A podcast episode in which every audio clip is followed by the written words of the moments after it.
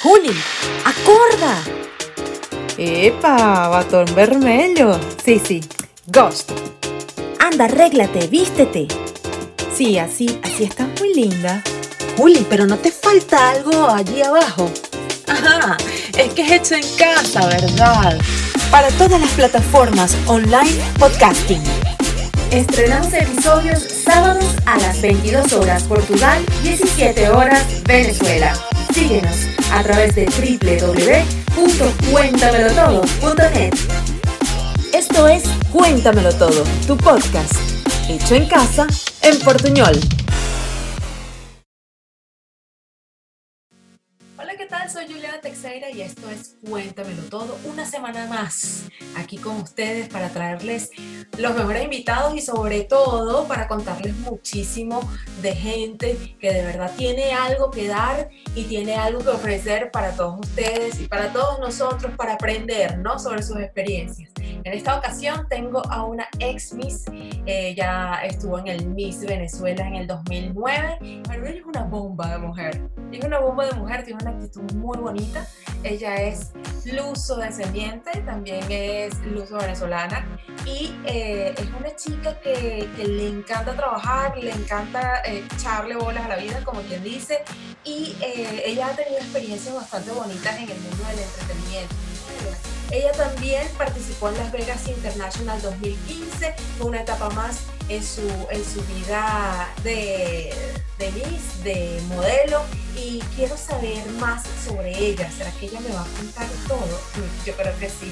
Ella es Charlotte Silva y está conmigo aquí en Cuéntamelo.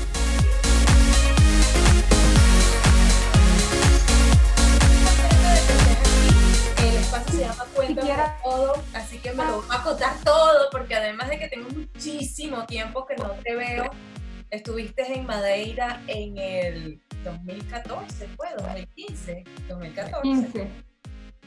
¿Aló? Mamita, ¿dónde estás? Se fue. Ajá, 2015, que nos tomamos No. fotos en, en, Oh. en- 2015. Ahora se pega. No. 2015, sí. Que nos tomamos una foto Con la estatua de Cristiano Ronaldo. encima de Cristiano tal, no sé qué. Mamita. Conmigo al bailar. no. Esto lo vas a editar, ¿verdad? Claro, mi amor, voy a editar cada detalle, no te preocupes, Carolina. Carolina Charlota Silva González, a ti te pasa lo mismo que a mí. Tenemos portugués ese nombre, mi amor, y la sangre, mi amor, Pero- con- pero a chola, A las pues, patitas. a mil por ciento, pero fue a la Mira, ¿sabes qué, qué me pasa a mí lo- con los portugueses?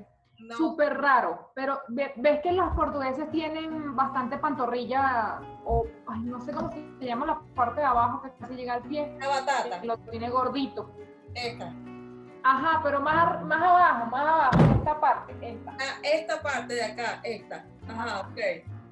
Esta bendita parte también para hacer la entrevista, qué loca.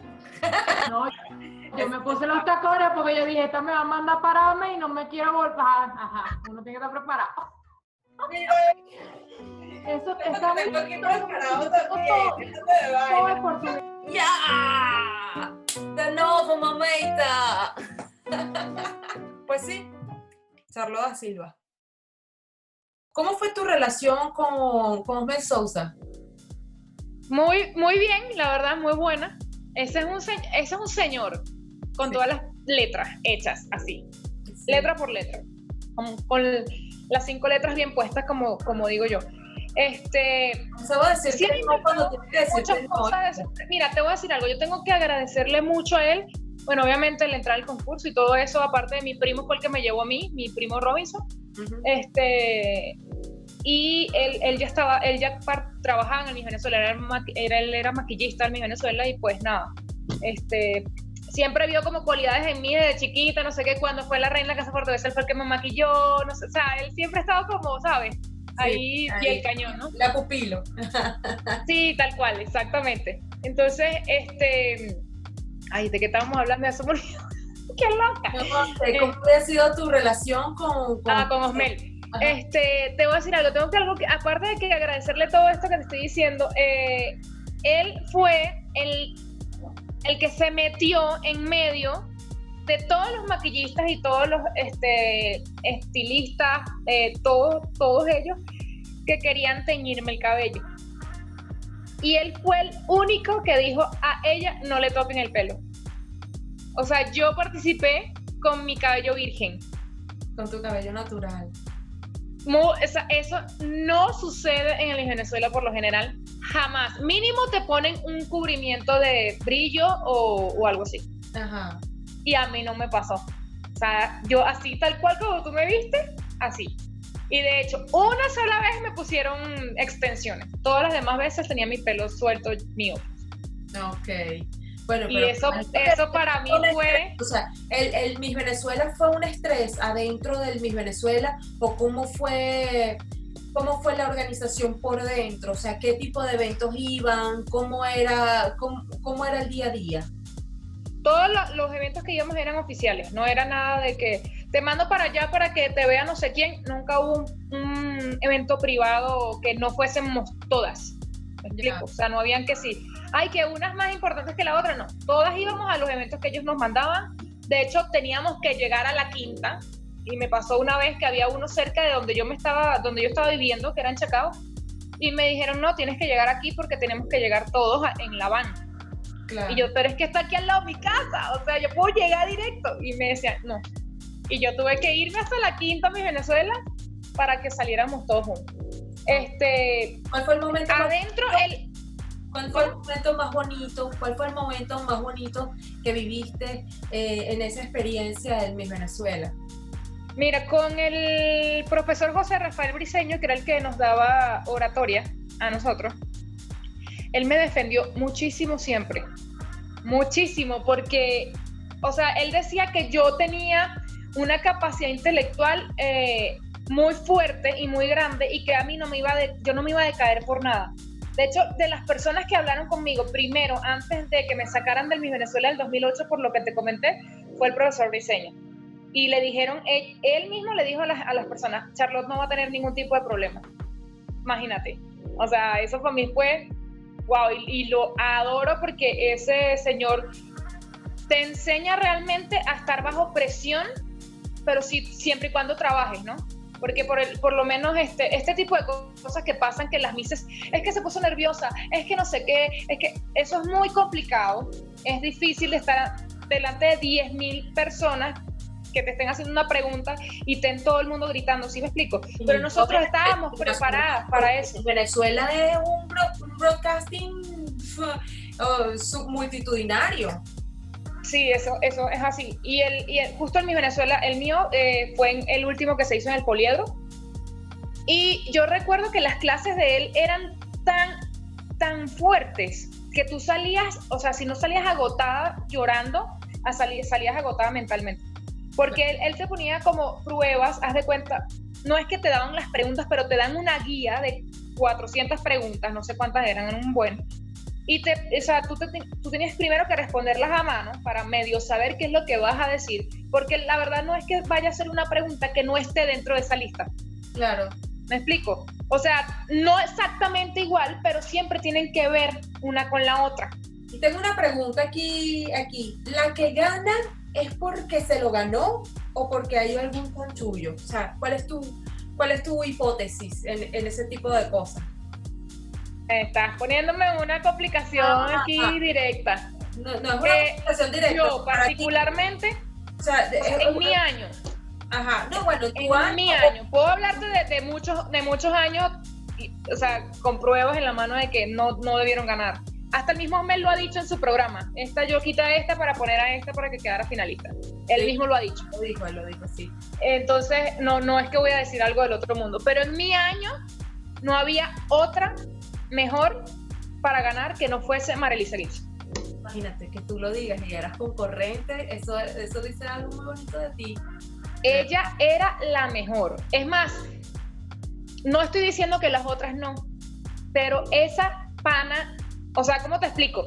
Uno no va a ver ahí quién va a ganar el Miss Venezuela. Tú ves ahí quién va a ganar el Miss Universo, quién va a ganar Miss Mundo, quién va a ganar Miss International. ¿Me entiendes? Porque la preparación que les viene a ellas tres o a las cuatro las que les mandan a los concursos es muy, o sea, es muy fuerte. Lo que nosotros vivimos en cuatro meses, ellas la van a vivir un año entero más. Claro. Y esa noche, la que más brilló fue Marilisa Gibson. Bueno, entonces fue ¿Me bien esa chama, o sea, podrán decir lo que digan, es que no hizo nada en el Miss Universo. Amigos, ¿qué les voy a decir? Ninguna de nosotras, ninguna que hubiese ganado hubiese hecho nada en el Miss Universo. Ninguna, veníamos de un back to back. O sea, eso era de lógica que ninguna iba a ganar, ninguna. Y había presión por parte de la organización Mi Universo por, por de ocho o nueve países que decían que se iban a retirar si, si Venezuela ganaba de nuevo. No, ¿Me no. entiendes? Bueno, que, que- que- Pues, que nos imagínate, si, si entraba Venezuela en el cuadro iba a ganar o iba a quedar muy cerca, ¿me entiendes? Claro. ¿Cómo? ¿Quién nos manda a estar eh, pariendo niñas lindas, no? Ahí en Venezuela. O Exacto. niñas lindas. todo Entonces, eso que dicen, no, que ella pagó por estar ahí, amigo, no, ella no pagó. Esa, esa niña en su vida había visto unos tacones. Sus primeros tacones que ella se puso fue el día que, que hizo el, el rostro level, porque para ese momento habían cambiado el nombre de la marca. Ya. O sea, la que ganó el rostro fue, fue Marilisa Gibson. Y esa fue su primera vez montándose unos tacones. O sea, no fue casualidad que haya ganado, ganó. Porque tenía que ganar. Lo tenía que ganar y punto, y se acabó. Y punto. cuando Las hice- las otras dos son muy bellas, muy bellas. Cuando yo hice aquí el MIS en, en, en Madeira a los tres años, yo hice lo- hasta lo imposible para que la, que la que ganara se lo ganara. O sea, se lo ganara de verdad. O sea, la que realmente fue para todos los eventos, la que fue Me más- consta porque estuve detrás de ti bastante tiempo y hasta me dijiste, vente para acá, trabaja conmigo, por favor. Ah, yo te dije, yo te dije, Sí. la que, la que de verdad tenía más actitud, la que de verdad tenía más, este, la que iba para todos los eventos, la que iba, la que estaba perfecta, maquillada, peinada, perfecta, vestida. Ah, esa es otra. Tienes que estar de punta en blanco. Afortunadamente en mi año en Miss Venezuela hubo un uniforme, cosa que no pasó nunca, ni antes ni después. Los tres años les di uniforme a ella los tres años. Para, para evitar eso, para evitar que se, o sea, para evitar como que un, como que, bueno, esta Que una se viera mejor que la otra. que la otra, exactamente. En Sí. mi concurso, en mi año hubo un uniforme. Nunca había pasado na- ni antes ni después. Justo, eh, y eso obviamente a nosotras nos... ¿Cómo te explico? No, no es que los hicieron, las hicieron sentir mal ni nada, sino que todas tenían ya un ajuar de ropa y no sé qué, preparada para todo el concurso, porque imagínate, viéndote la cara todos los días y estás vestida igual, era como, o sea, o compites o compites, porque eso es un régimen militar de mujeres bellas, tal cual. O sea, Régimen olvídate adentro de estar mascando chicle, estar agarrando el celular, de estar mal, o sea, si no llegas, obviamente te tenías que arreglar perfectamente bien porque todos los días iba prensa, todos los días iba periodista, todos los... Todos los días en una foto, todos los no días. sabías, no sabías a qué iba a pasar. a gente que te mete bullying todo el tiempo, que si estás mal, no sé qué, es una presión, siempre. No, a mí, en- yo, yo recuerdo que en mi año no hubo ninguna mala regla que yo, que yo recuerde, ninguna. Siempre estábamos de Foto blanco. con la bola, yo me acuerdo, con, la, con el círculo, ustedes adentro del círculo y tal, Ajá. ellas. Sí, con las perfectas líneas de Carlos Cruz 10. Bellísimo, bellísimo. Sí, Ay, sí, eso, eso estuvo bien bonito, la verdad. Eh, ¿Qué más hubo en mi año así como raro, eh, diferente? Bueno, yo me metí en un par de problemas porque yo era la única que comía de todo con, junto con Patricia Zavala, que era Miss Vargas. Ay, Patricia, Entonces- un firifiri. Bueno, a nosotras casi nos sacan del con- concurso por flacas. Y nos amenazaron bien feo. O sea, te estoy hablando de que eh, con el uniforme este, que era una licra y una camisetita, Ajá. yo metía en la parte de atrás de mi, de mi pantalón, metía un agua de un litro y medio para pesar más cuando nos pesaban. Porque si yo pesaba menos de 56, 55, me, me- yo, o sea, yo estaba amenazada. Haz de cuenta que era un reality. Yo estaba amenazada, y o sea, por peso, imagínate. Cuando todas están sufriendo ahí por bajar. por bajar. Y, y entonces el estrés a Patricia y a mí nos dio por bajar más. Bueno, eso fue un desmadre y si- nunca llegamos al peso, nunca. pero nos, nosotras mismas nos metíamos nuestras cosas tipo, ay, me voy a poner un suéter, en el suéter le metíamos pedazos de vaina de piedras, no sé, te estoy hablando de que era una locura. O sea, hacíamos eso para poder pesar más.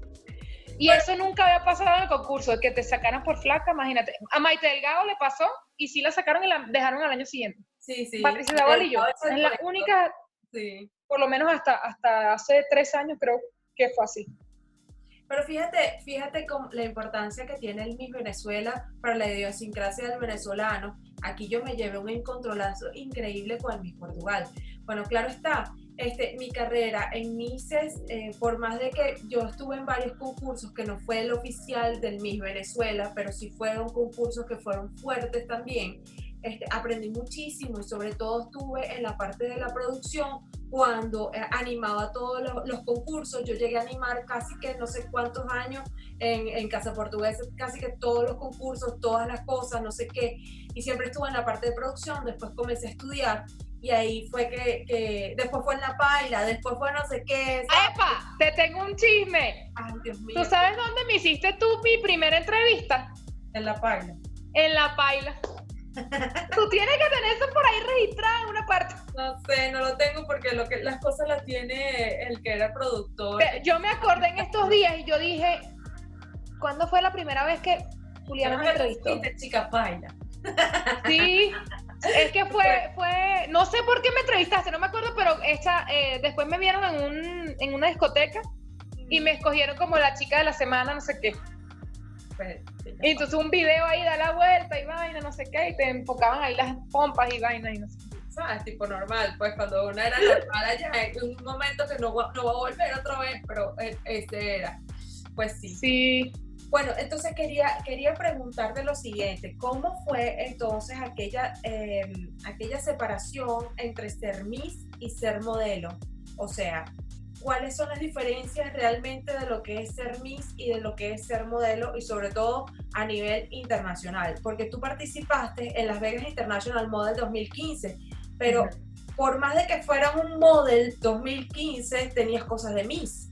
Entonces, ¿cómo, Sí. cómo, cómo hiciste con eso? Cuéntame. Cuéntamelo La cosa es que, a ver, una modelo vende un producto y una Miss se vende ella. Claro. ¿Me explico? Se vende ella como persona, no es que se va a vender y vayan a empezar a inventar que te está vendiendo. por favor, por favor, por favor. Ajá. Vendes tu esencia, vendes tu personalidad, vendes tu, tu carisma, ¿me entiendes? Y las modelos no venden eso. Las modelos venden solo un producto, pero cuando estás en un concurso de modelos, tienes que ser Miss también, ¿me entiendes? Porque es un concurso que sí, efectivamente es para modelar un producto, pero te estás vendiendo tú y quieres ganar tú el, el concurso como tal, ¿me entiendes? Entonces, lo, lo que, lo que yo le, o sea, le metí más bien a mi, a mi participación del model, eh, de Las Vegas Model, fue so- sonreírme más de lo, que, de lo que yo me podría sonreír en una pasarela medianamente normal. Ok.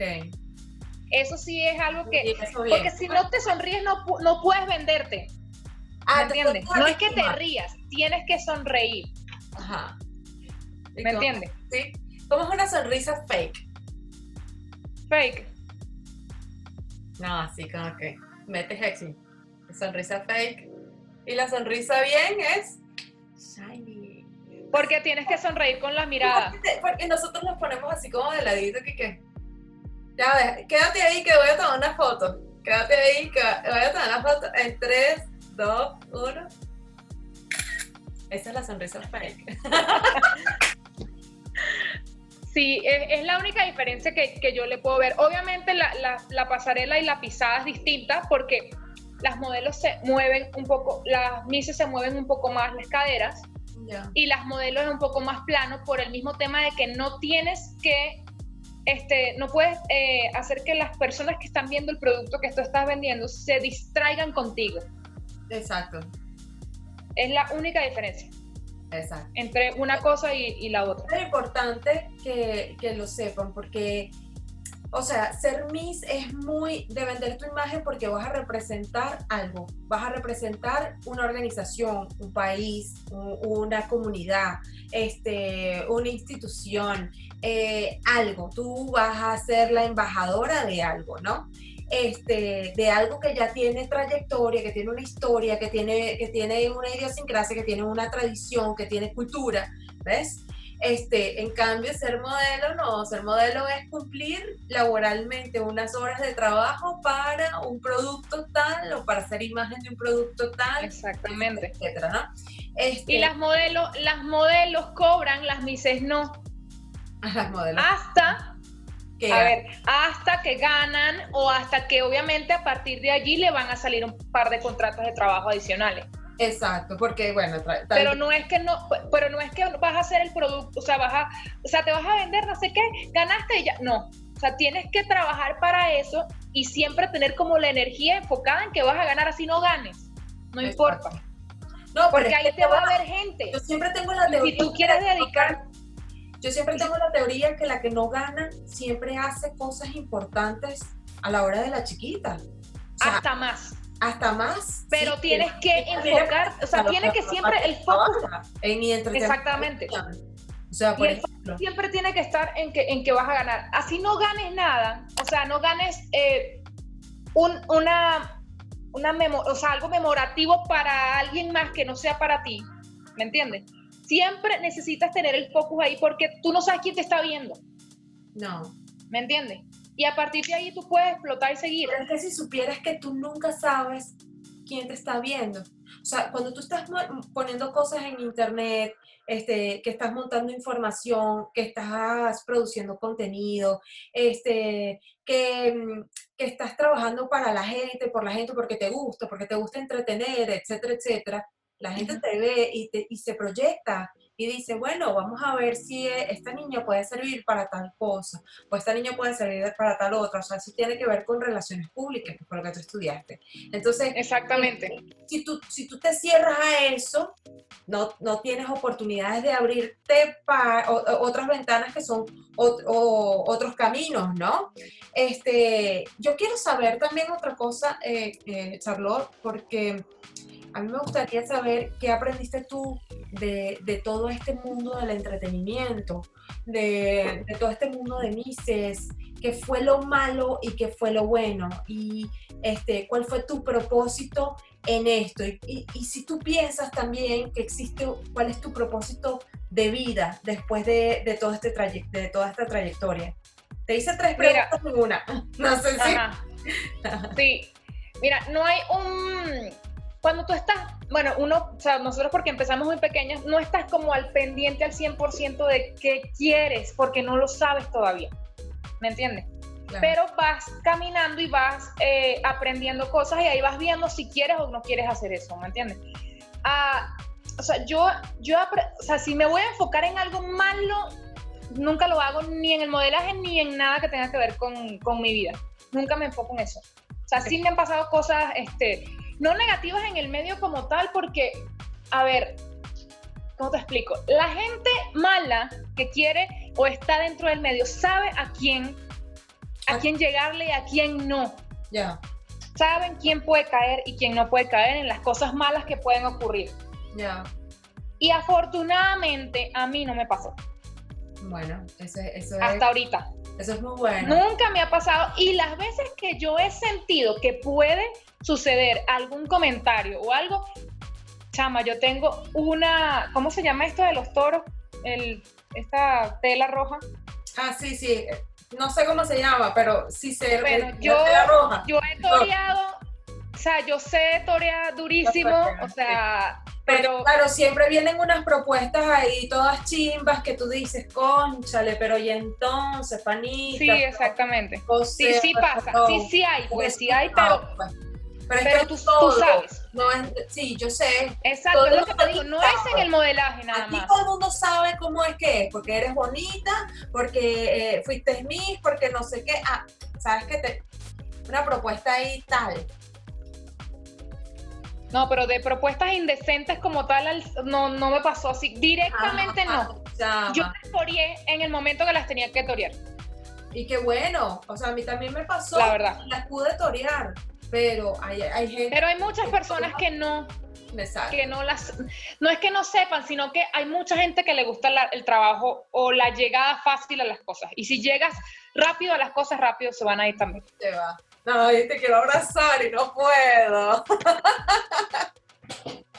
Sí, vale.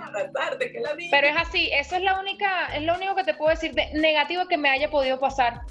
O sea, normal. Pero en todo, en todo. Eh, yo hoy día no me dedico al modelaje al 100%. Me siguen llamando para muchas cosas, pero eh, es porque, no sé, algo que, que, ¿cómo te explico? Yo no es que me quiera retirar ni nada, sino que como el, por el tema de los brackets, yo, yo lo dejé a un lado y yo me bloqueé psicológicamente que yo no iba a hacer tanto modelaje por un tiempo determinado. Ya con lo del, ya que me los quité, ya me hicieron la estética, bla, bla, no sé qué. Es un mito, es un mito el ser modelo es hasta los 20 y tal y ya. Después de los, después de los 30 puedes seguir con el modelaje tranquilamente. Claro que sí.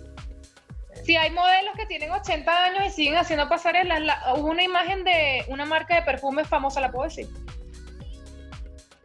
No sé. Chanel. Hay una señora de 85 años que fue imagen de Chanel. Bueno, pero si hablamos de la imagen de Calvin Klein ahorita, mi amor, todas quedamos quemadas y ruchas, porque ya, ya esta belleza ya no da, ya no es este tipo de belleza, pues. Yo creo que más bien eso lo hicieron por un tipo de inclusión y esas cosas y ya. Sí, claro. Pero no porque Claro. realmente fuese una imagen como tal de la marca a nivel estético. Ah, eso fue Pero lo que hicieron fue incluir a, a- Claro. hacer un, un tipo de inclusión porque hay muchas, muchas personas que tienen esa fisionomía y no tienen la oportunidad o se ven como truncadas, ¿me entiendes? Mentalmente. Como que la- yo lo que veo en la, en, la, en la publicidad es, tú también puedes usar mi perfume, no porque seas gordita O no la vas a usar. ropa, O mi ropa. O mi ropa. No, pero es que yo lo- Entonces, yo lo fue un muy buen trabajo de marketing porque- realmente. Yo lo digo es porque ahorita ya la apertura a nivel de belleza, o sea, el concepto de Exacto. belleza, de verdad Es ha distinto. evolucionado, ya ha evolucionado, ya ha ido a otras latitudes, a otras, a otro tipo de conceptos, a otro tipo de definición. Pero esos modelos, no MISE, eso no va a existir en el MIS. En el MIS no va a existir, ese parámetro en el MIS no va a existir. Así existe como, nunca. como dice, bueno, eh, como dice, no, bueno, porque es que yo soy, no, existen parámetros. Tú no vas para el universo porque no, sí, o sea, no da, pues tú tienes que tener más de 1,70 para ir al mismo universo y ser salida y ser demasiado guau y quedar súper guau en las fotos y tener una piel fantástica y ser una supermodel, pues, supermodel me, una cosa así. Ujú. Yo me quedé, yo me quedé loca con la candidata de México del Miss Universo del 2010 eh, 2019 y más me quedé loca con mi Puerto Rico. Yo pensaba que mi Puerto Rico iba a ganar, ¿sabes? Yo también. Madison. Y a mí Yo me juraba que iba a encantó, ganar. Me encantó. A mí no me gustó la Miss Venezuela esta, Talía. Discúlpame, Talía Olvino. De verdad. A mí tampoco. yo sabía que ella iba a ganar en el momento de la presentación a, a la prensa cuando ella respondió, porque yo me calé, yo me calé la entrevista con el jurado completo de cada una, yo me iba muriendo. De verdad, unas cosas que yo dije, Dios mío, ¿dónde está? Dios mío, ¿dónde Mira, te voy a decir una vaina. Hace falta Osmele en mi Venezuela. Claro, vale, que un mele Eso- es Sí, en algún mo- porque todo el mundo dice, bueno, pero es que ya está viejo, en algún momento se va a morir. Sí, pero todavía no se ha muerto. Y había que exprimirlo, todo lo que teníamos que exprimirlo para seguir quedando en los concursos. Pero también es otra cosa. eh, eh, eh, la nueva era del Miss, del, del Miss Venezuela este, lo tienen tres personas que fueron Misses. Pero una cosa es ser Miss y otra muy diferente. Pero la visión es distinta. Exacto, pero es muy diferente ser productora. A eso es lo que voy. O sea, una cosa es que tú visualices un concurso, una organización. Chama, es que no, no sé cuántas veces he, repetido la palabra visualizarte, visualización en este, en este podcast. Porque, ¿qué pasa? O sea, en este, en el tuyo. No sé por qué. Porque fíjate que, o sea, eh, yo creo que Osmel lo que hace es como que proyectarte hacia el futuro. Exactamente. Te proyectas Es que es lo que te decía. O sea, Osmel a mí me decía mini Alicia. La mini Alicia. Y yo así como, pero ¿por qué me dice así? Y normal, pasa el concurso y todo esto. Meses después yo veo la presentación de Alicia Machado en el mismo universo. Yo, o sea, yo la vi en algún momento de mi vida, pero estaba, Dios mío, tenía nueve años, no sé, estaba muy pequeña. Era chiquita. Pero no me acuerdo, o sea, obviamente no me voy a acordar específicamente de todo. Y cuando yo vi la presentación de traje de baño de Alicia Machado, yo dije, coño, con razón Osmel me decía que yo era la mini Alicia. Porque hay una, una parte de mi, de mi, de mi, ¿cómo se llama? Creo que fue la gala de la belleza, que yo salí y me puse las manos aquí y hice así, igualito que ella, pero yo no me, o sea, yo nunca había visto eso. Y él decía que yo era la mini Alicia. Yo creo que él pensó que yo me estaba copiando de la pana en la pasarela, yo no sé. Pero no tenía nada que ver, pero sí, sí, de verdad que, que pasó. Yo lo que decía fue, yo lo que le respondía era, ay, es que somos de Maracay las dos. Es que somos de Maracay, exactamente. Maracay también tiene otra, otra, otro no sé qué tú, no sé, no sé tú que yo, que, que era demasiado Porque es que la gente decía es que todo, Caracas Caracas y Maracay y todo lo demás es Monte y Culebra. y, las mejores. Mises, las mejores concursantes, las mejores presentadoras, las que han continuado pie lucha en la televisión de Venezuela son de Maracay. Ah, en Venezuela y fuera de Venezuela. Entonces, yo sí estoy orgullosa de de Maracay. Yo también. Mira, otra cosa que, que, te hablé, que te pregunté, que fueron tres preguntas, me respondiste dos, cada una. Ajá. ¿Cuál es la de vida? Mira, primero que nada, quiero que se acabe la pandemia. Porque de verdad que me estoy volviéndolo. Sigo trabajando online y todo. Yo soy hoy día eh, asesor patrimonial en una empresa aseguradora muy importante gringa, que pues tiene aquí en, en, México 175 años, y yo me estoy dedicando a eso como al 80% de mi, de mi vida, ¿no? Hoy día.